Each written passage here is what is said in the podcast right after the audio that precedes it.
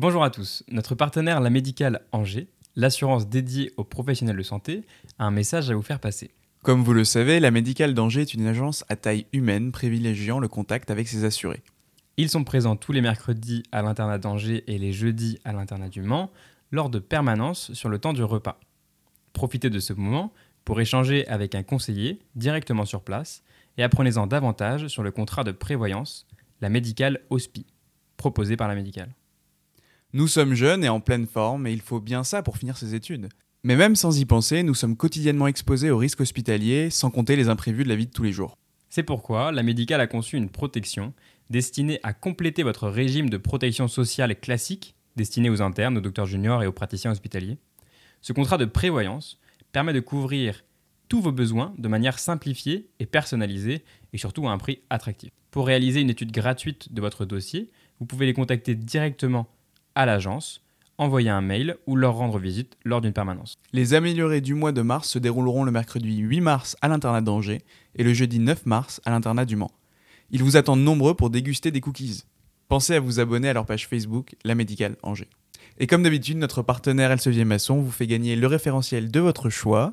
Pour participer, rien de plus simple, Noah. Il suffit de partager le reel qu'on va partager sur notre Instagram. Vous pouvez le mettre dans votre story. Et puis nous, on te fera un tirage au sort euh, parmi les participants pour leur offrir un référentiel. On les remercie euh, de nous accompagner euh, sur chaque épisode et de vous faire gagner le référentiel de votre choix. Et c'est parti pour l'épisode.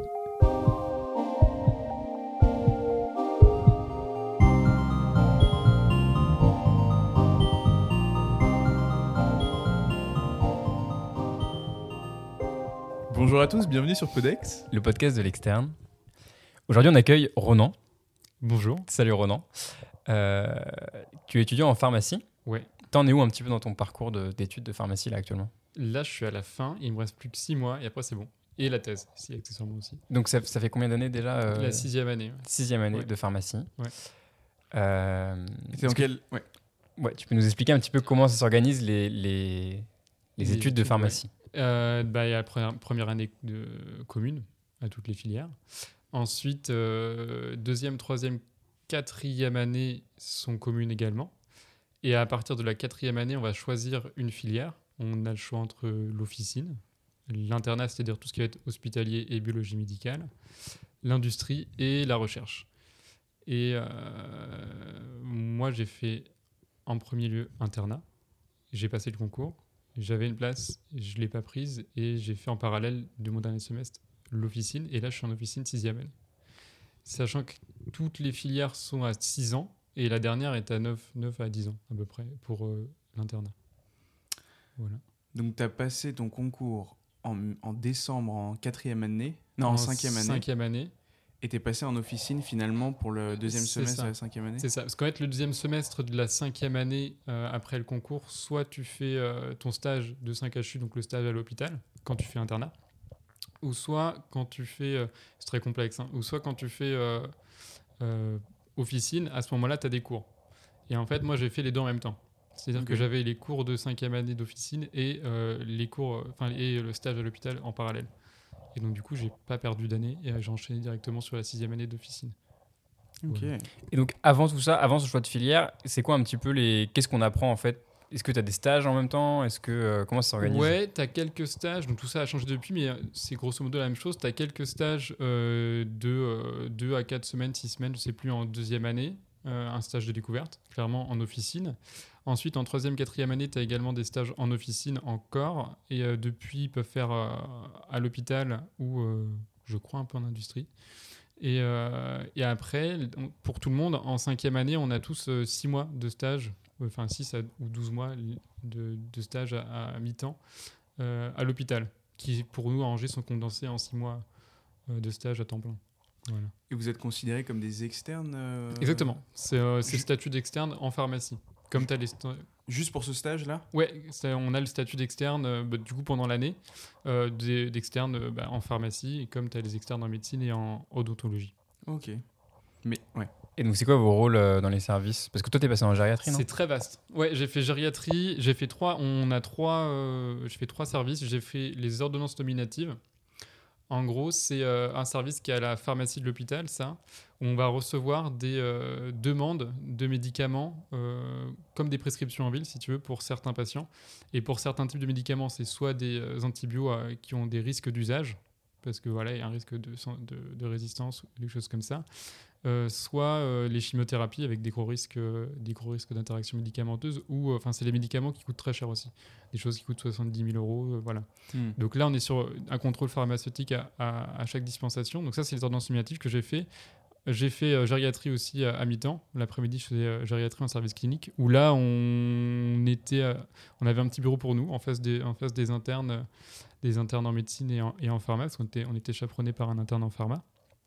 Et là, on faisait euh, de la pharmacie clinique, clairement. Euh, C'est quoi exactement ça? la pharmacie clinique, c'est euh, un modèle de pharmacie qui vient des pays nord-américains, surtout le Canada et un peu du- des États-Unis aussi.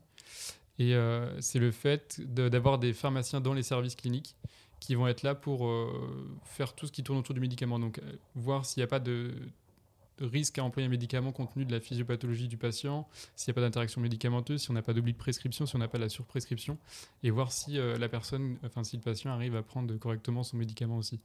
Donc par exemple là en gériatrie, on faisait des tests, euh, des tests avec les personnes qui avaient des dispositifs pour euh, l'asthme ou des PPCO. Et en, la plupart du temps, ils ne savaient pas utiliser.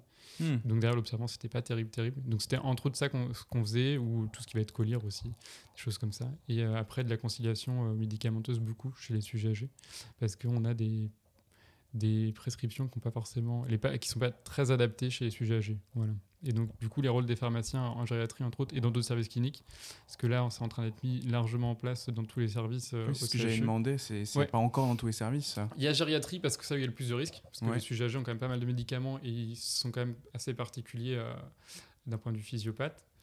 Euh, physio, si ça. Et, euh, et euh, on a médecine interne aussi, du fait de l'âge aussi des patients. Et qu'est-ce qu'il y a d'autre? Il y a les chires, chires vasculaires, je crois, et euh, cardiologie. Enfin, après, il y a- ça se met de plus en plus en place dans les, dans les services euh, du CHU. Donc on a ça. Et euh, la der- le dernier stage que j'avais, c'était le labo de contrôle. Donc ça, c'est encore à la pharmacie. Et dans ce service-là, on s'occupait, moi je m'occupais de contrôler les eaux d'hémodialyse. Voilà. Il fallait s'assurer qu'elles soient bien conformes à permettre euh, de l'hémodialyse. Donc c'était clairement de la chimie. Quoi. Je faisais des TP de chimie toute la journée. Donc c'était assez sympa. Ouais, l'air marrant ça. Ouais. Et donc concrètement, tu prenais des poches et tu Concrètement, regardais, alors euh, euh, l'interne le matin se levait très tôt à 6h30.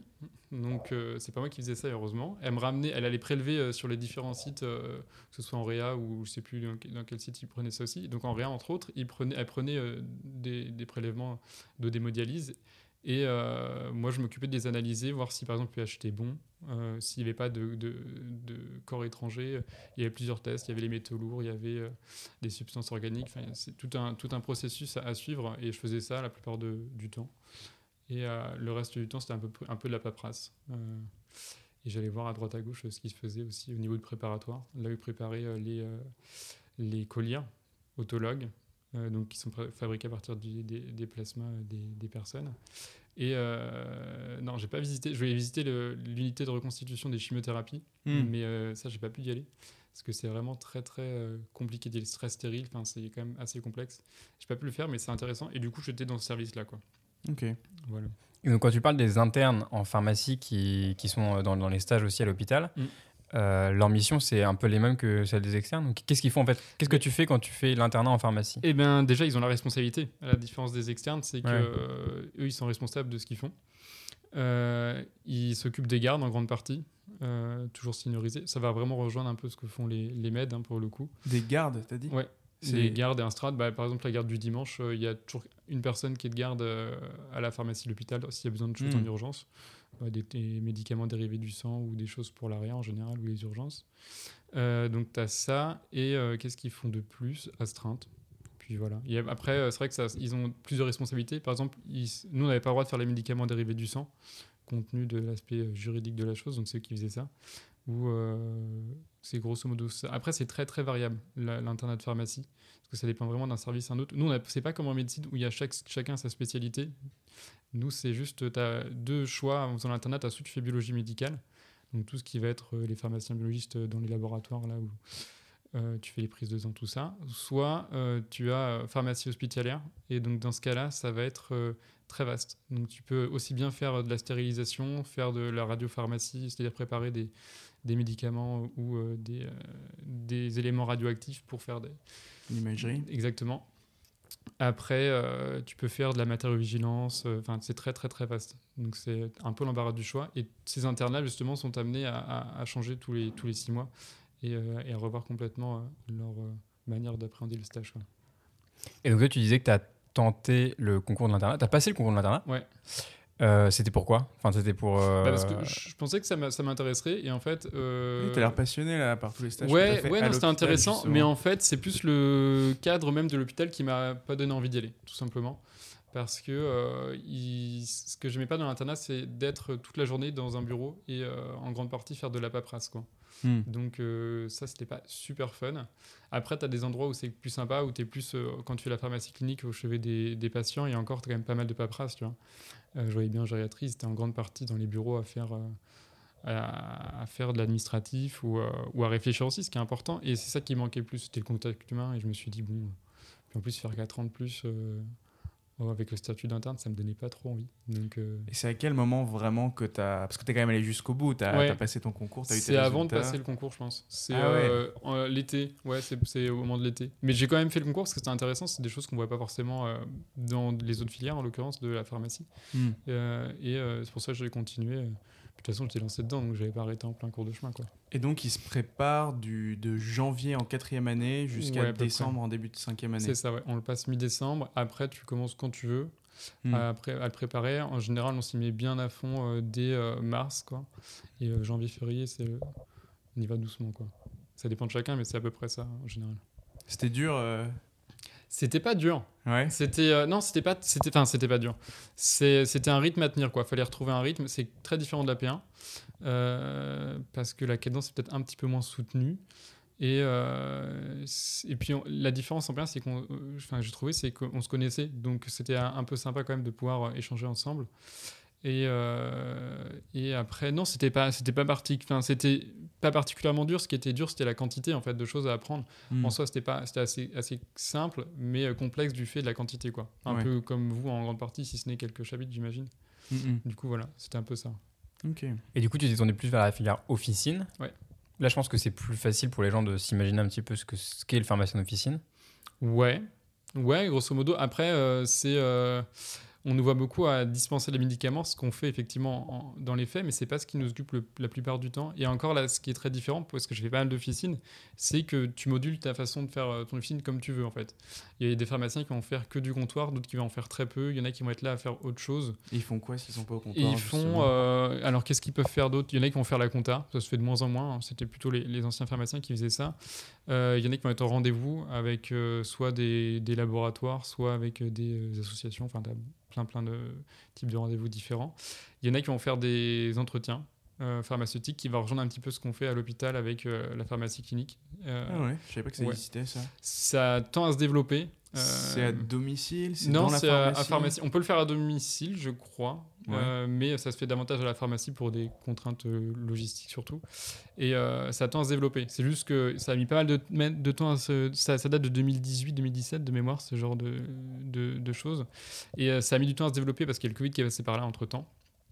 Et euh, parce que euh, il faut euh, présenter ça au public, c'est des nouvelles choses, donc et puis se former soit, soit aussi sur le, et trouver du temps. Parce que là le problème c'est la pénurie de pharmaciens Ouais. qui fait qu'on a de plus en, mal, de plus en plus de mal à, à lancer ces nouvelles missions. Et c'est pourtant ce qui attire en grande partie les jeunes pharmaciens. Tu vois. Et concrètement, c'est de, c'est quoi C'est de l'éducation thérapeutique avec le Alors l'éducation thérapeutique c'est encore autre chose. L'éducation thérapeutique on peut en faire aussi. Ouais. Et là c'est ce qu'on va, c'est, c'est vraiment ce, qui- ce qu'on appelle l'éducation thérapeutique. Donc tu fais un peu le sujet que tu veux. Si tu fais ton diagnostic thérapeutique, tu vois qu'il y a un problème chez une personne, là tu vas aller à fond dedans. Ça c'est vraiment quelque chose de différent. Et, na- et nous ce qu'on va voir sur les entretiens pharmaceutiques, on a euh, l'accompagner les personnes qui ont de l'asthme, qui ont des. AVK ou des AOD, euh, les patients sous anticancéreux par voie orale. Euh, Il y a la femme enceinte aussi. Euh, et il y a un autre, j'ai oublié. Mais en gros, on a, on a des thématiques qui sont bien définies par la Sécu. Et oui, il y a les bilans partagés de médication, où là, c'est clairement ce qu'on faisait en gériatrie, euh, c'est-à-dire bah, refaire, revoir les traitements, faire le point, Hmm. et aussi accompagner les personnes dans, dans leur euh, observance. Et, euh, et c'est à peu près la même chose pour l'asthme et les AVK surtout, en rappelant les risques, entre autres, euh, d'hémorragie par exemple, ou, ou à l'inverse, qu'est-ce que ça fait de ne pas prendre son médicament. Donc c'est en, grande partie ça, et ça tend à se développer de plus en plus, surtout chez les jeunes pharmaciens, parce que c'est là où on est effectivement le plus formé à ces entretiens. Euh, mais euh, comme toujours, les gens sont en attente aussi d'eux, mais euh, c'est qu'on n'a pas le temps de le faire. En ce moment, Ok, on court ouais. après le temps et en fait, c'est qu'il y a un manque de temps. hein, Parce que ça, ça, ça demande pas mal de temps. Et surtout aussi, oui, c'était la facturation, c'est qu'on n'était pas très bien rémunéré. On était payé un an après et on gagnait 20 euros, je crois. Donc euh, en fait, tu faisais ton truc et t'étais payé que un an après, c'était une vingtaine d'euros, quoi. Hmm. Donc euh, c'est pas, hyper évident, quoi. Et, et en fait, ça veut dire que tu réévalues par exemple les traitements. Ça, c'est l'autre partie là dont tu parlais en Ça, c'est les gériatrie. BMP. Ouais, ça, on peut réévaluer les traitements. Et tu Euh, peux arrêter les traitements? Euh, non, on peut pas arrêter les traitements, mais on peut dire au médecin, euh, enfin on envoie au médecin en fait, à son médecin en général, ouais. parce que c'est le médecin qui gère ça. on lui dit, euh, bah c'est pas le meilleur médicament à mettre dans cette situation-là par exemple. Hmm. Voilà, on fait des propositions, il accepte ou pas après derrière. Et euh, s'il accepte, on va voir avec le patient et on lui dit, bah, on a, on, il- ce médicament a été changé pour ces raisons-là, voilà. Et on réexplique derrière. euh, après, ça peut être des choses sous bêtes. Par exemple, il n'arrive pas à prendre son médicament euh, et ça, on ne sait pas forcément avant de le faire le Mm. test. Nous, on a, en, 5 minutes, on demande vous savez l'utiliser? Oui, oui, ils savent tous l'utiliser, sauf que dans les faits, ils ne savent pas l'utiliser. Ok. Nico, là. Et euh, ça me faisait penser à ça. Quel a été l'impact du Covid sur les pharmacies et sur euh, tout ça? Compliqué, je pense. Euh, au début, ça a été, parce que c'était un peu la rue vers l'or. C'était vachement bien payé, des missions Ouais. assez faciles à faire. Enfin, il fallu se former, mais après, tu vois, assez facile à faire. Euh, sauf que ça a dégoûté pas mal de monde, j'ai l'impression, de la pharmacie. Donc, il y a eu de moins en moins de pharmaciens euh, et de préparateurs dans les pharmacies à l'heure actuelle, en partie à cause de ça, je pense. Il y a pas, c'est, c'est plurifactoriel, mais entre autres, ça a pu jouer pas mal. À, à cause de tous les tests euh, qu'il fallait Ouais, faire tous les tests, il y avait beaucoup de tests, il y a pas mal d'agressivité aussi qui, est- qui, est- Ouais. qui, est augmente- qui a, qui a- qui a pas mal au- augmenté.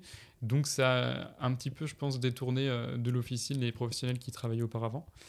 Euh, et euh, bah, c'est surtout ça en fait en grande partie. Donc, et puis même sur le, sur le moment, après, moi j'étais en laboratoire donc j'ai pas trop fait la période des tests, mais un petit peu quand même fait quelques jours. Et on faisait que ça et à la chaîne, c'est pas hyper intéressant tu vas faire non plus. Donc bon, il y avait que l'aspect financier qui était peut-être à la limite le plus intéressant et le fait de rendre service aux gens, mais sinon au-delà de ça, c'est pas, c'était pas fou. Et donc toi là, tu vas bientôt être diplômé. Qu'est-ce que tu vois pour l'avenir? Tu, tu penses, t'es prêt là à te lancer dans une pharmacie et à monter un... Parce qu'en fait, c'est un business que tu montes, quoi. Ouais, pas tant que enfin ouais, oui à la limite, mais c'est pas trop le business qui m'en, c'est pas le côté business qui m'attire le plus, tu vois. C'est euh, plus. euh, Non, mais je veux dire, faut, faut, une pharmacie, faut l'acheter. Ah oui ça, oui bah ça après euh, c'est pas trop le souci. Bah, c'est pas trop le souci, mais c'est par... non, mais c'est particulier. euh, Comme tu non, disais, il y en a qui ont des missions de comptabilité. on a pas mal d'aide, on a pas mal d'aide. euh, ouais, ça c'est pas mal délégué, mais on a pas mal d'aide par euh, l'ordre des pharmaciens, enfin pas l'ordre des pharmaciens, mais euh, la caisse de retraite des pharmaciens, entre autres, par les banques aussi qui nous accompagnent, les experts comptables qui nous accompagnent. Enfin, on est bien encadré pour le coup. Ouais. Donc, euh, mais c'est juste c'est vrai que c'est des sommes immenses. hein. On tape sur euh, facilement un million euh, minimum, quoi.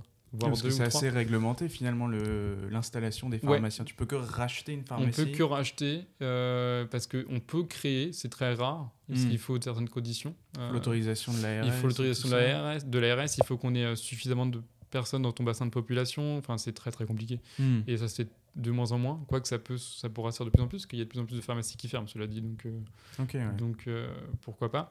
Mais euh, non, non, c'est surtout beaucoup de, ra- de rachats de pharmacies. Et après, euh, on est sur des modèles anciens où ils, ont pas fait, ils font pas mal de paras et c'est pas trop ce qui intéresse les nouvelles générations. Moi, ça m'intéresse pas plus que ça de faire la para. De, de parapharmacie Ouais, ouais. Ah oui. C'est tout ce qui n'est pas des médicaments euh, sur prescription. Pas forcément, au-delà, c'est tout ce qui est pas être médicament, ouais, c'est ça. Et où, en fait, en tant que pharmacien, t'as pas une plus-value majeure. D'accord. Justement, euh, je pensais qu'ils se faisaient beaucoup d'argent sur la parapharmacie. Non, pas tant que ça. Ah ouais. Non, c'est plutôt un produit d'appel, mais tu fais pas d'argent sur la parapharmacie. D'accord. Euh, la- Après, ça dépend, de, de- ça dépend en grande partie des pharmacies, parce qu'il y a des pharmacies qui font beaucoup de para, donc au- automatiquement oui. Mais en, en règle générale, c'est euh, 80% euh, médicaments. Quoi. Parce qu'en fait, c'est les, honoraires de- c'est les honoraires sur les médicaments qui font que tu, que tu gagnes ta vie. Hmm. Euh, mais de moins en moins, parce que la Sécu ba- baisse euh, pas mal les, les- les coûts des honoraires et des médicaments, donc tu le fais de moins en moins. Et donc c'est pour ça qu'il y a eu une expansion de la parapharmacie, mais la parapharmacie, c'est surtout un produit d'appel. Tu gagnes très peu d'argent dessus. D'accord. Du coup, voilà. Donc en fait, euh, il y a des pharmacies là qui ont testé de faire sans para, euh, et donc du coup ça marche très bien aussi. Hmm. Parce que maintenant les gens vont sur internet où il y a des parapharmacies qui font que ça.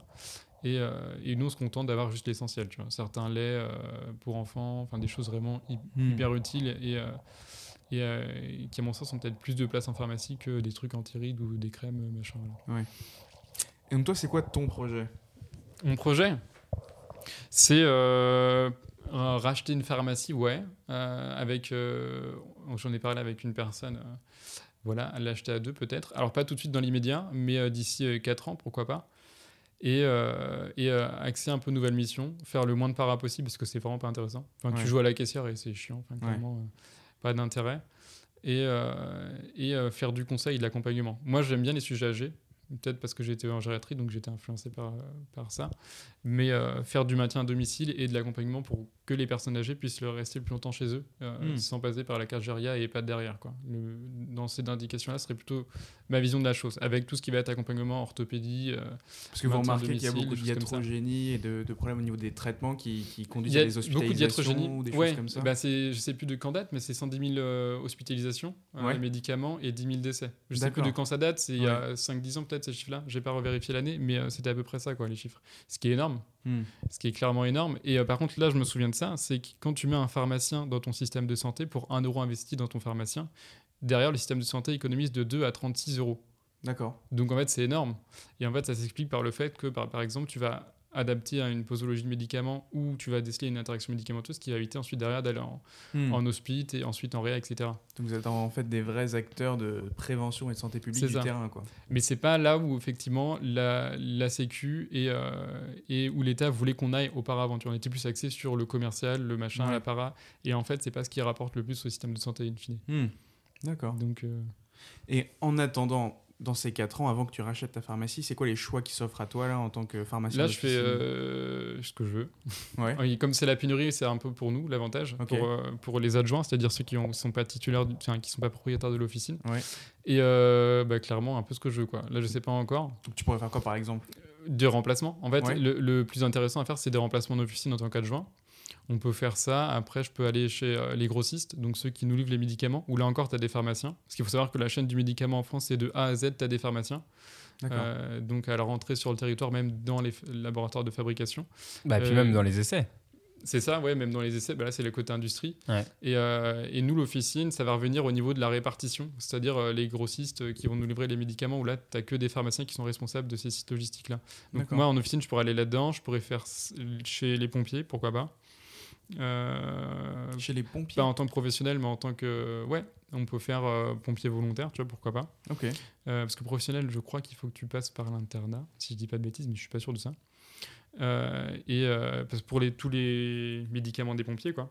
Ok. ouais. L'oxygène étant le premier médicament le plus utilisé chez les pompiers. Donc ça, ça peut être intéressant. J'y avais jamais pensé. Ou, euh, ou après, euh, faut que je vois, mais euh, il y a des, pas mal de missions qui s'offrent à moi. Mais après, moi, je pense plus officine pour l'instant. Ou dans une asso ou un truc comme ça, pourquoi pas. Faut que je vois. Mais plutôt officine, ouais. Et puis après, de manière générale, même sur, sur l'avenir et sur ce qu'on voit dans les, dans les réformes des, de l'organisation euh, des soins en France, on en avait parlé avec euh, l'étudiante en IFSI, mais euh, c'est pareil avec les, avec les pharmacies. Les pharmacies ont de plus en plus de missions, ont de plus en plus de. Comment on dit Ouais, de, de, de, de fonctions. Hmm. Et on va de plus en plus vers un- une décentralisation de, des soins, quoi Par rapport aux médecins, par exemple? Par rapport aux médecins. Et moi, moi ce que je, enfin, je me rappelle dans mon, dans mon stage de médecin, il était question de cabines de téléconsultation euh, dans les pharmacies, des trucs comme ça, euh, pour plus de proximité finalement. Ouais, je suis perplexe. Mais toi, tu- le sens pas, Non, ça la téléconsulte, je suis un peu perplexe. Parce que oh, j'ai vu le dimanche des ordonnances de téléconsultation et clairement, euh, Ouais. je suis un peu perplexe, quoi. Parce Et les, patients, ils ont dit C'est antibio surtout, euh, sans Ouais. pouvoir faire de tests, tu vois, des tests en gène, trucs Hmm. comme ça. C'est un peu à l'aveugle. Tu peux en faire à la pharmacie? Ouais, on, bah, alors ça, c'est un problème aussi. On ne sait pas trop si on peut en faire ou pas. Parce qu'on avait le droit d'en faire. Ça a été stoppé avec le Covid et je ne sais pas si le décret d'application est revenu. Ah ouais. Donc là, pour l'instant, pas vu beaucoup de pharmacies les faire Et pourquoi ils l'ont enlevé? À cause du Covid. Puisque ça Ils devait être voulaient sûrement le risque que- infectieux. Ah ouais, ils voulaient d'accord. pas, je pense, ouais. prendre de risque. Mais euh, je sais pas où on en est. On peut les faire effectivement. Euh, et encore, il faut qu'on soit disponible, tu vois, parce qu'on n'est pas disponible comme ça euh, en claquant des doigts. Mais, euh, mais euh, ouais, il en est question. Mais après, au-delà de ça, tu vois, il n'y a pas que les streptotests. Enfin, une auscultation, c'est quand même Ouais, moyen de la faire à distance. Et Mhm. euh, j'espère que ce sera pas l'avenir. Parce que ça. Franchement, quand on voit les ordos le dimanche euh, de téléconsultation, on est un peu perplexe quand même. Hmm. Mais moi, de ce que j'avais compris, En fait, c'est une pharmacienne qui avait fait ça un petit peu dans le dos de la maison médicale, qui avait installé une cabine de téléconsultation. Et donc les gens, enfin les patients, ils venaient euh, dans leur cabine de téléconsultation. Et je sais pas trop comment ça fonctionnait, s'ils pouvaient contacter le médecin qu'ils voulaient ou s'il y avait des permanences, je sais pas. C'est C'était peut-être un, un- Ou- une entreprise Ouais, qui sûrement, a une- avec la entreprise. pharmacie qui a installé sa cabine, Voilà. qui avait ses médecins à distance. Et sauf que le, le, le, le couac, c'était que la, la pharmacie était reliée à la maison de santé et je sais pas quoi, et du coup, elle n'avait pas informé les, les gens. Et en fait, c'était pour elle parce que c'est beaucoup plus simple. Enfin, du coup, Je vois pas euh, quel est l'intérêt. Les, ba- les, les patients, ils ressortent euh, avec leur ordonnance, ils prennent forcément les médicaments dans la pharmacie qui. Ouais, mais euh, tu vois, je vois pas l'intérêt parce que c'est un truc qui coûte super cher. Et Mm. euh, si ça t'amuse de faire. euh, Et puis les patients, ils se déplacent à la faire que pharmacie. ça, la vois pas pharmacie, elle est l'intérêt. collée euh, au cabinet de Medg. Ouais, bah, ils ont, Oui, ils on ont, ils ont un rendez-vous plus Oui. rapidement s'ils ont je vois pas ouais, ok, l'intérêt. aussi. Ouais, ouais. Ok. Bah, autant aller chez le vrai médecin, tu vois. Bon, donc c'est pas une solution d'avenir alors. Je suis, enfin, je suis perplexe. Je suis Ok. assez perplexe sur la télé. Qu'est-ce qui va donc ah, qu'est-ce qui va changer alors dans les pratiques du, du pharmacien? Je pense que c'est Plus de pharmacie. ouais. Parce que là, ces dernières années, c'était pas trop de la pharmacie, c'était surtout du commerce, euh, clairement, vendre des brosses à dents, machin comme ça, et c'est pas hyper intéressant. Mhm. Et c'est, je pense, en partie pourquoi euh, il y a de moins en moins de personnes qui étaient intéressées pour faire ça, parce qu'on s'est- on a un peu laissé euh, l'aspect santé et scientifique au détriment de, euh, du, de l'aspect commercial de la chose. Et euh, c'est pas ce qui intéresse énormément les nouvelles générations. Enfin, quand, j'en- quand on discutait avec notre promo, c'est pas vraiment ce qui nous intéresse, tu vois. Et, euh, et là, j'en ai rediscuté avec les pharmaciens avec qui je bosse, qui sont jeunes en grande partie. Effectivement, c'est pas ce qui les intéresse de plus, tu vois. Un euro euh, sur un, un- truc de para ou, ou deux euros, on s'en fout, hein, clairement. voilà. Et euh, plus euh, l'aspect scientifique de la chose, où on fait vraiment de la vraie pharmacie, comme ces histoires de bilan de partagé de médication ou d'entretien, où en fait, euh, c'est un truc qui manque dans le système de santé. Parce que c'est pas vraiment une délégation de tâches, parce que c'est des choses qui n'étaient pas faites avant. Parce que. Euh, pas être méchant, mais les médecins gap, sont pas là. très doués avec les Ouais. médicaments, tu vois. Et on le voit bien dans Mhm. leurs ordonnances. Sauf que nous, on jugeait, enfin, on jugeait, euh, on voyait que ça n'allait pas, tu vois, et on faisait rien, tu vois. Ou on appelait, mais on peut pas le faire euh, systématiquement. D'appeler parce que y a- c'est pas le médicament le plus adapté ou parce qu'il y a un risque, effectivement, compte tenu de. L'âge de la personne. Ça paraît complètement logique. Chaque plus- spécialiste logique, tu euh, vois. instaure son traitement pour sa pathologie dans sa spécialité. Et après, il n'y a, pas- y a personne qui regarde, à part normalement peut-être le médecin. Qu'est-ce qui se passe entre tous ces traitements euh, et puis les interactions et puis, puis oui, c'est ça, le, le nombre de personnes âgées c'est ça. euh, C'est que tu as de plus en plus de spé, et en fait, ils sont euh, tous, ils s'accumulent de plus en plus. Donc après, tu as Génaris qui est tout ça, qui a 15 000 médicaments, euh, qui sait pas forcément comment ça fonctionne, dans les... parce qu'il y a des interactions simples, mais c'est des trucs qui sont assez complexes. Mm, mm. à, à rechercher et auxquels on pense pas forcément. Et, euh, et on le voit bien que. Et puis, tu as aussi des médicaments qui existent ou des, euh, des formulations qui existent de façon à, par exemple, diminuer ton nombre de euh, médicaments, ouais. diminuer le nombre de prises, enfin des choses que tu connais pas forcément quand tu es medgé, tu vois. Et, euh, et c'est ce qu'on faisait pas et ce, qui, ce, que, ce, qui- ce que je trouve est intéressant pour les patients, puis même pour les medgés, tu vois. Mhm. Puis là, là, on l'a de plus en plus parce qu'en ce moment, on les appelle quasiment tous les jours, voire plusieurs fois par jour pour les pénuries de médicaments, pour trouver des alternatives, des choses comme ça. Et on leur propose plein de trucs qui existent et qu'ils connaissent pas forcément, tu vois. Mm. Qui sont pas forcément les premières intentions, là, pour le coup. Parce que de hein, toute façon, vous, vous êtes en lien avec euh, les commerciaux et les, et les laboratoires qui. pas plus que ça. Ah ouais. ouais, non, non, c'est pas, euh, pas plus que ça avec les laboratoires, c'est juste euh, des connaissances scientifiques pour le coup qu'on a appris à la fac. Mais euh, tout ce qui est question labo, au contraire, j'ai l'impression que c'est Ah oui, un, un- ouais. un- un- un peu un préjugé, mais les labos, tu vois, j'en ai, j'en ai quasiment jamais vu. Et je trouve ça pas hyper intéressant euh, non Hmm. plus les, quand les labos Mais viennent le vendre leurs pharmacien, produits. il tu n'est vois. pas en contact avec euh, les laboratoires, ils viennent pas euh, non, c'est les grossistes. Il y, a- il y en a qui font ça, mais c'est surtout pour la parapharmacie. Ils Ouais. quasiment jamais pour les médicaments. D'accord. Après, sur l'OTC, c'est-à-dire tout ce qui va être hors ordonnance, oui, pourquoi pas, ça peut se faire. Et encore de moins en moins avec les histoires de groupement, parce qu'en fait, ça intéresse pas plus que ça les, les nouvelles générations de gérer ce genre de choses. C'est un peu du temps perdu, si tu veux. Sauf si Mm. tu aimes bien faire les rendez-vous labo, tout ça, mais c'est quand même de moins en moins le cas. Ouais. Et, euh, et non, c'est- nous, c'est avec les grossistes. Donc en fait, on discute directement avec des pharmaciens euh, qui, euh, qui gèrent les médicaments. Mais c'est euh, c'est plutôt, ils vont nous présenter des, médi- des- des nouveautés, mais euh, peu importe le laboratoire, tu vois. Il n'y a pas cette- ce, ce conflit d'intérêt que tu peux avoir. Parce que en fait, les labos, ils font des démarchages auprès des médecins, parce que ceux qui prescrivent. C'est surtout les médecins, qui- ouais. Je me suis dit, Ouais, Ça, on le voit, et on le voit sur les ordonnances, et c'est assez inquiétant des Ouais. fois parce que tu vois que bon, euh, Hmm. c'est le labo qui a prescrit, quoi. Hmm. Assez perplexe. Hmm. Et C'est quoi ton avis sur euh, le monde des laboratoires pharmaceutiques et, euh, Et heureusement qu'il y a des lois qui sont passées récemment, ouais. parce que après c'était, avant c'était un peu pire. Il y a des bonnes choses parce que ça permet effectivement de, trou- de trouver, euh, de faire de la recherche, des choses comme ça qui coûtent assez cher. Un médicament à développer c'est un milliard d'euros, tu vois. Donc effectivement il faut des grosses boîtes qui puissent investir dedans. Mais après euh, il y a des, Après, c'est pas toujours des financements 100% de la boîte. Il y a Non, c'est ça. derrière aussi. Mais après, euh, oui, c'est ça. Mais et ce serait bien qu'il y en ait plus, cela dit. Parce que tu vois, il y a- on n'a pas trouvé de nouvelle catégorie d'antibiothérapie, d'antibiotiques depuis plusieurs dizaines d'années. Hmm. Donc ça, c'est assez embêtant, ça, c'est inquiétant quand même aussi. Mais, euh, mais euh, la- la- l'aspect des, laboratoires, euh, moi, je suis pas fan. J'aime pas les labos, par exemple. Tu vois. C'est pas mon genre de, de recevoir les laboratoires, parce que je vois pas, je vois pas trop l'intérêt. Là où je vois un intérêt, c'est sur l'orthopédie, à la limite, parce qu'effectivement, il faut tester. L'or- L'orthopédie, t'as pas le choix de tester, mais dans la mesure où tu vas tester tout le monde, tu vois Hmm. où, tu fais euh, en sorte d'avoir la plupart des gens qui soient là. Parce que tu, pour éviter justement ce lien et ce conflit d'intérêt en prenant un seul laboratoire. C'est là où je trouve ouais. et, et le risque, et je pense que ce serait même, à mon sens, ça devrait être une obligation de tester au moins 3 ou 4 laboratoires, Enfin, tu vois, un- de façon à, avoir, euh, à écarter tout conflit d'intérêt avec quel ou quel laboratoire qui orienterait ta pratique euh, derrière. Qui, à mon sens, n'est pas très euh, judicieuse. Voilà. On parle beaucoup de pharmacie, mais à côté de la pharmacie, Ronan, tu fais quand même pas mal de choses. T'as été à la Ouais. com du tutorat. Ah, à l'époque, ouais. tu m'as Maintenant, formé euh, sur plein de trucs, des sites internet d'informatique. Tu crées un site internet. Tu crées un site tu fais. internet Bah, mais oui. Alors, on avait fait le site internet du Torah. C'est pas. Alors moi, j'ai surtout l'idée. Hein. C'est- surtout Thomas qui avait tout fait en pratique Hmm. parce que j'étais pas très doué à l'époque. Tous les trucs là. Mais euh, Puis même à côté, Attends. tu fais, tu fais du jardinage avec tes plantes, tu fais plein de trucs. jardinage, c'est un grand mot. J'ai coupé Tu des feuilles, je les ai mis dans l'eau. euh, Non, non, non. Mais euh, ouais, si, je faisais pas mal. Là, de moins en moins, quand même, parce que j'ai un peu moins de temps. Surtout que je commence la thèse. Mais effectivement, j'avais. euh, j'avais euh, J'aimais bien faire tout ce qui était euh, communication à l'époque, donc créer des affiches, des flyers, des choses comme ça. Et que là, je réutilise encore à à l'heure actuelle à la pharmacie, tu vois, pour faire des fiches conseils, médicaments, trucs comme ça. Ok. Et, euh, et des vidéos aussi sur After Effects et Premiere à l'époque. Mais même, enfin, moi, ce que Et, je voulais euh, dire, c'est que quand tu as une idée en tête, j'ai l'impression, Ronan, que genre, tu, tu, tu te formes et tu l'as fait, quoi. Genre, Ouais. tu vas et. euh, tu- Bah là, tu vois, par exemple, là, faire, en stage, euh, c'était le bordel dans la réserve. Il y, a, il y a deux réserves dans la pharmacie où je suis. Sur et Il y a une réserve médicaments. Et c'était un peu le bordel, je trouvais. Tu vois, d'un point de vue logistique, c'était pas fou.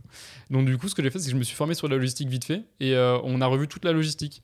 C'est-à-dire que tu t'es formé sur la logistique. Qu'est-ce que t'as. Euh, bah, pas grand chose pour le coup. j'ai juste réfléchi. Là, non, mais j'ai juste réfléchi. Je me, suis, je me suis pas trop formé, tu vois. Mais j'ai regardé. euh, Non, bah, rien en fait. J'ai même. T'as Non, j'ai juste réfléchi, ouais. si j'ai j'ai dû faire deux trois recherches Google, tu vois, et, euh, et je- c'est une petite formation. Mais en fait, euh, après, j'ai tout remis en place, tu vois, et c'est bien plus simple pour nous. Ah, T'as t'as des codes par étagère, tu sais où y ranger quoi et tout. Non, c'est un peu. euh, Ça paraît fou Ouais, euh, ça. que ce soit pas déjà établi dans une pharmacie, ça, ce genre de. Et bah, c'est euh, une reprise en fait. Ok. C'est un pharmacien qui a racheté justement, et donc il a pas eu le temps de tout faire encore. Surtout avec le, à cause du Covid, parce que justement Hmm. ça a freiné pas mal des activités. Mais il a racheté juste avant le Covid, et il a pas eu le temps de mettre en place tout ça. Et, euh, et c'était en cours 2, sauf que ça allait pas si vite, donc du coup j'ai dit bon allez, j'ai tout fait en deux semaines. Ok. Je les ai aidés, enfin j'étais aidé, tu vois, j'ai pas tout fait tout seul, mais, euh, mais c'était à organiser les Bah, pas- de la ouais, entre autres, ouais, en alternant comptoir et, et pas mal d'autres choses, tu vois, mais, euh, mais ouais, j'ai bossé sur ça en ce moment. Ou euh, d'autres choses, tu vois, par exemple, quand, et c'est là où je pense qu'ils voulaient en venir, c'est quand euh, je voulais mener à bien un projet. Sur Excel, je suis nul en Excel, tu vois. Mais en fait, je regarde des tutos Excel, je dis, allez, je vais faire ça, et en fait, ça fonctionne derrière. Je mets du temps, je perds un peu de temps quand même, mais, Ouais. euh, mais ça fonctionne, et après, ça te fait gagner un temps de fou. Là, j'ai euh, fait des fichiers Excel. Ah oui, je peux encore montrer. Des fichiers Excel où, en fait, tu peux générer des certificats d'analyse de différents trucs. en- et j'ai rentré les normes de la pharmacopée. Enfin, c'est pas très clair dit comme ça. Mais en gros, euh, j'ai fait des Excel où tu peux automatiquement calculer des trucs. Ok. Et ça sert à quoi concrètement? Euh, là, c'est parce que depuis 2023, on a le droit de faire des mélanges à base d'huile essentielle. L'Agence nationale du médicament a, enfin, a autorisé à nouveau les pharmaciens à faire des mélanges d'huile essentielle. Et tu as des recommandations et des, euh, des formulations à suivre, tu vois. Et euh, pour faire du contrôle, par exemple au poids, au gramme, j'ai tout rentré les normes qu'ils avaient eux. Et en fait, nous, on n'a plus qu'à mettre ce qu'on a pesé et tout. Et, euh, et tout se fait automatiquement. Ça dit si c'est conforme, pas conforme. Enfin, dit comme ça, c'est très visuel à voir, donc c'est très compliqué à décrire. ça. Mais euh, et j'ai passé pas mal de temps à faire ça. C'est pas fini encore, mais. Prépare une application, développe une application et vends ça. Hein. Mais euh, c'est ce que je me suis dit quand même. Fais gaffe. Hein. En vrai, il y a Tu moyen. protèges ton truc avant que l'épisode. Il... Bah, c'est Ah, ça. Après, c'est ton code Excel. Ouais, c'est un code Excel en vrai, donc ça va. Putain, c'est marrant ça. Et euh, autre sujet, mais parmi tous tes. Parce que t'as- je pense, enfin, moi, moi, de ce que je vois, tu passes quand même beaucoup d'heures dans les, dans les pharmacies. Entre tes stages, parce que là, tu es en stage euh, dans une pharmacie, tu passes euh, presque toutes tes journées en fait. Non, non, c'est 35 heures. Euh, Bah, 35 les heures cours par semaine. Bah, c'est le 35 heures, c'est 35 heures de travail. hein. Oui, donc tu travailles C'est en pharmacie. la- quoi. la norme. Bah oui, Ok, oui, c'est- c'est- Tu travailles en pharmacie et en plus, tu bosses dans une pharmacie. euh, le dimanche, ouais, et les c'est jours ça. fériés. Ouais. Parmi toutes ces heures, est-ce que tu pas des petites anecdotes à raconter des trucs un peu, un peu croustillants? Enfin, je sais pas, euh, qu'est-ce qui, qu'est-ce qui se passe dans une pharmacie auquel on on s'attendrait pas? Bah, en gros, c'est alors c'est pas une anecdote hyper drôle, mais ça nous arrivait un dimanche.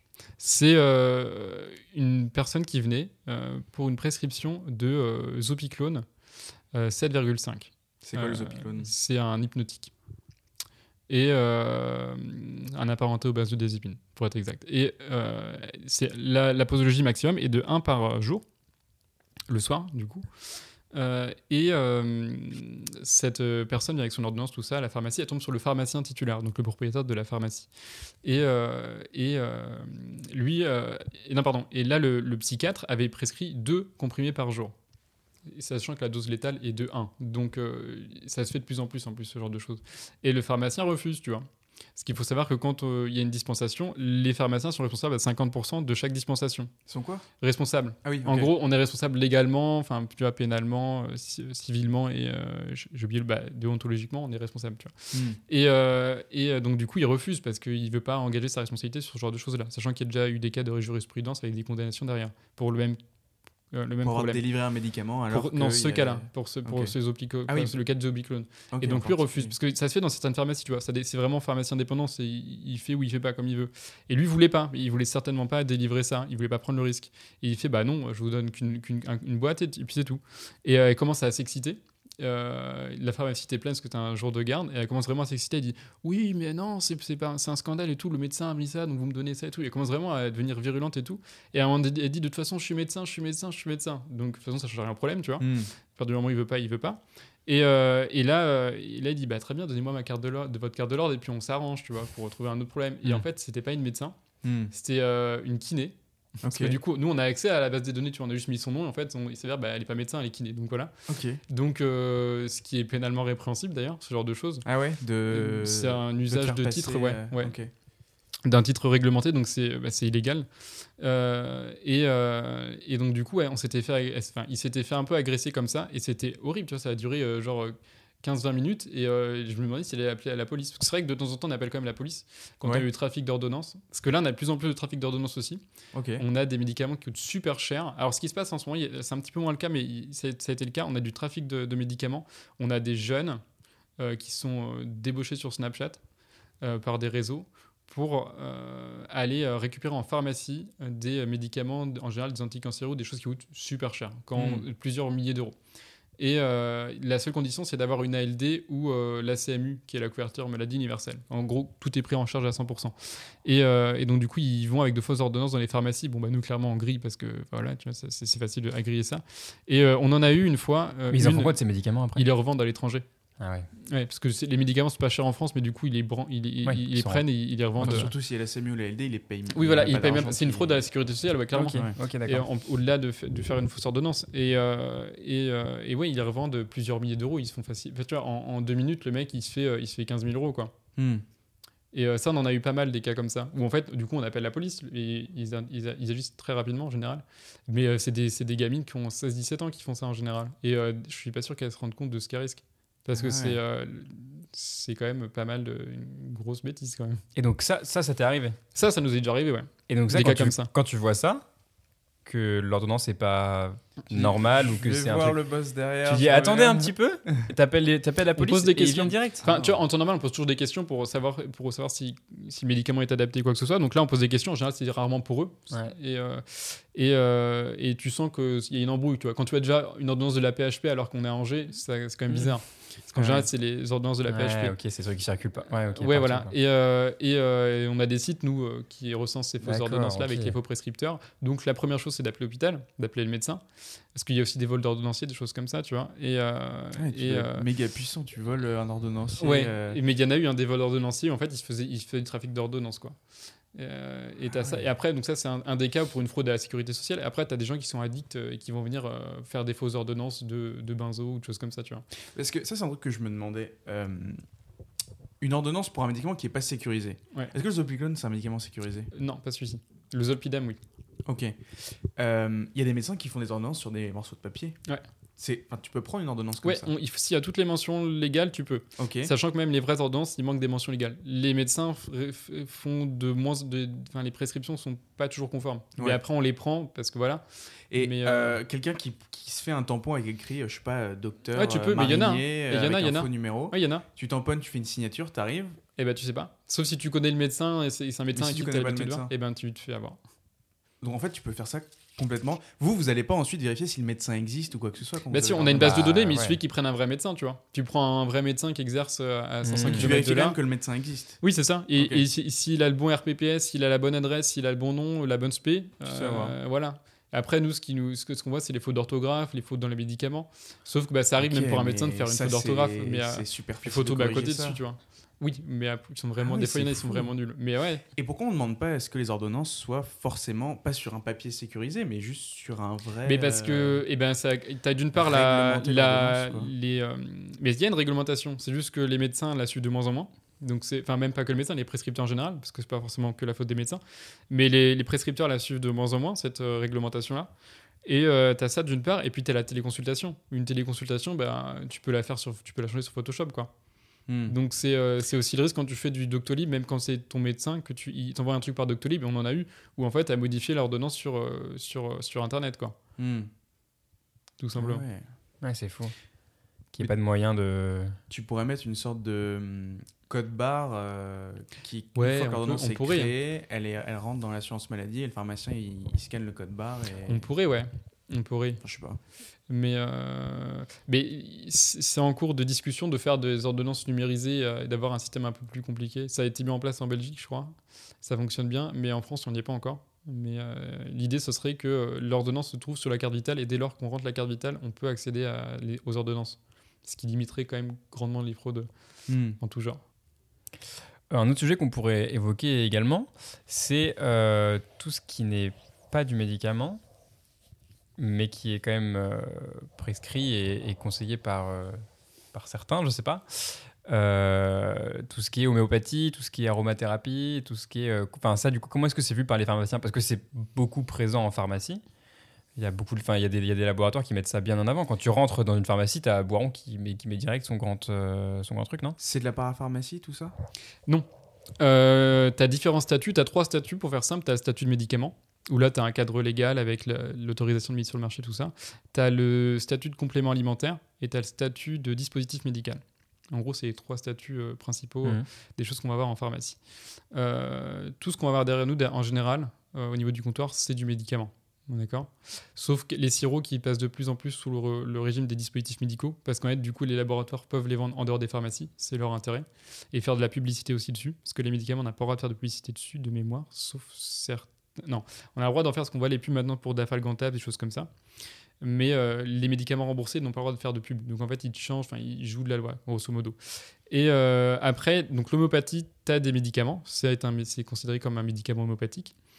Voilà. Toujours aujourd'hui? Toujours aujourd'hui. Euh, sans la- on ne sait pas si. ah oui, il y a des médicaments, si ils devaient à nouveau repasser leur dossier d'AMM, ne l'auraient pas. Clairement, toute l'homéopathie, parce qu'il n'y a pas d'études cliniques, donc euh, c'est pas possible.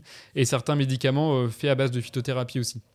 Euh, à base de phytothérapie, tu as le prostamol, des choses pour la prostate, où tu as de la phytothérapie dedans.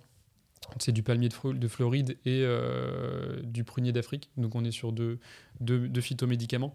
Et les phytomédicaments, c'est Ouais. des dispositifs médicaux C'est du médicament. Phytomédicament, c'est un médicament. D'accord. Et, euh, et en fait, c'est-à-dire qu'ils ont une autorisation de mise sur le marché, ils sont pas remboursés, ils sont plus remboursés, mais ils ont, ils ont, ils sont prescrits encore et, euh, et ça peut soulager certaines personnes.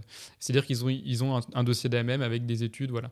Et ça, ça, c'est des médicaments en général qui euh, ont obtenu des AMM à l'époque et s'ils devaient à nouveau les passer, ils les auraient pas forcément, parce que l'AMM c'est très complexifié aussi depuis, depuis, depuis quelques années. Euh, enfin l'obtention de l'AMM. Et euh, donc tu as ça. Et après, on peut distinguer, oui, clairement, tu vas avoir euh, la phytothérapie, donc tout ce qui va être huile essentielle, et tisane aussi, et, enfin les choses à base de plantes, grosso modo, où là, tu as des efficacités qui sont démontrées. C'est enregistré à la- à l'Agence européenne du médicament.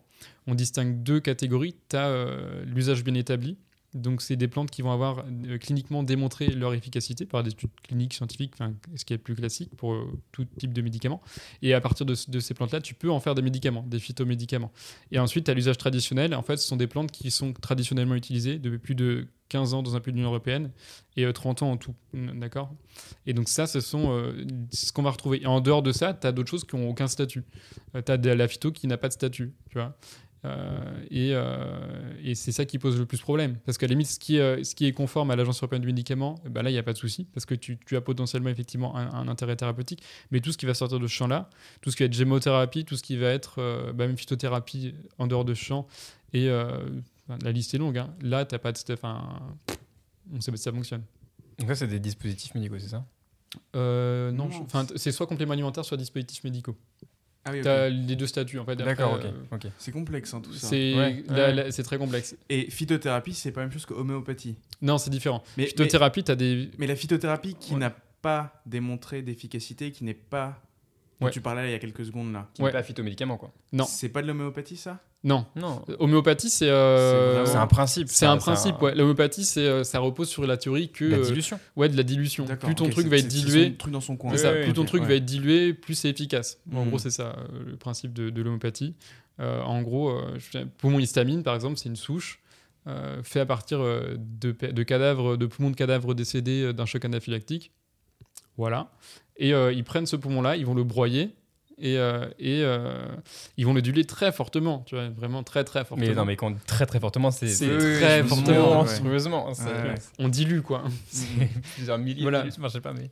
On, on enlève le côté cannibale de la chose en, en diluant et ensuite tu peux te soigner. euh, oui, faut tu, peux, bah, tu peux te soigner Ouais. potentiellement d'a- d'après leur théorie Mais de en ces fait, c'est de la psychothérapie euh, physique. Beaucoup. Enfin, Ouais. Ouais. Tu vois, bah, nous on le voit comme un placebo, tu vois. hmm. Enfin, t'as Ok. des pharmaciens qui y croient vraiment, hein. comme t'as des médecins qui vont te prescrire, qui sont à fond dedans et qui y croient. Mais et donc, euh, peut-être que un des défauts de toutes ces phytothérapies et homéopathies, donc pour l'homéopathie, je pense que c'est à peu près rare, mais c'est de croire que c'est un, que c'est un placebo alors que ça a un principe actif eh ben, et que du coup ça peut causer. des- phytothérapie, ça c'est un problème. C'est qu'on a, on a des gens homéopathie, il y a pas de risque. Tu vois. Tu- à la limite, c'est pas le souci. Oui. Mais phytothérapie, là, c'est un problème parce que les gens pensent que comme c'est la nature, c'est des plantes, il n'y a, pas de- il y a pas de danger. Ouais, mais ouais. par exemple, tu vas prendre un millepertuis qui est l'un des plus. Et ça, je pense que vous le voyez, ça aussi. Ouais. Le millepertuis. C'est un inducteur Si, enzymatique. Bien sûr. Si, je pense que vous le voyez. on dit ça. C'est un inducteur enzymatique, le millepertuis, ou le pamplemousse, si tu veux. Ouais. Et là où c'est un inhibiteur, mais le millepertuis, c'est un inducteur enzymatique. Des Donc, du coup, interactions ces interactions médicamenteuses. sont malades, quoi. T'as des Ok. trucs de malades. Et euh, bah, t'as as plusieurs plantes comme ça qui sont vraiment un risque. euh, un risque. T'en as d'autres qui vont avoir des, un risque hémorragique, t'en as qui vont avoir euh, un risque de potentialiser les, enfin, des herbes des statines, tu vois. Bah écoute, euh, merci Ronan d'être euh, passé sur le podcast. Franchement, c'était sympa. On sent que t'es, on sent que t'es vraiment passionné par, euh, par tout ce que tu fais là. Et puis, euh, ouais, je pense que tu vas être un, un bon pharmacien. Hâte de passer dans ta Bah, pharmacie. J'espère. tu veux faire un méga, euh, une méga entreprise euh, de pharmacie et commencer Non. à en racheter plein dans tous les sens. Ouais, attends, attends, il, dit, il dit ça maintenant, mais t'inquiète pas qu'à un moment il va. il va- Non, en vrai, non, ça m'intéresse pas, euh, tu vois. On est une chaîne. Ça m'intéresse pas, non. Non. Bon, on en ouais, parlera. ouais, enfin, on verra, mais non, ça m'intéresse pas plus que ça, tu vois. Ouais, ok.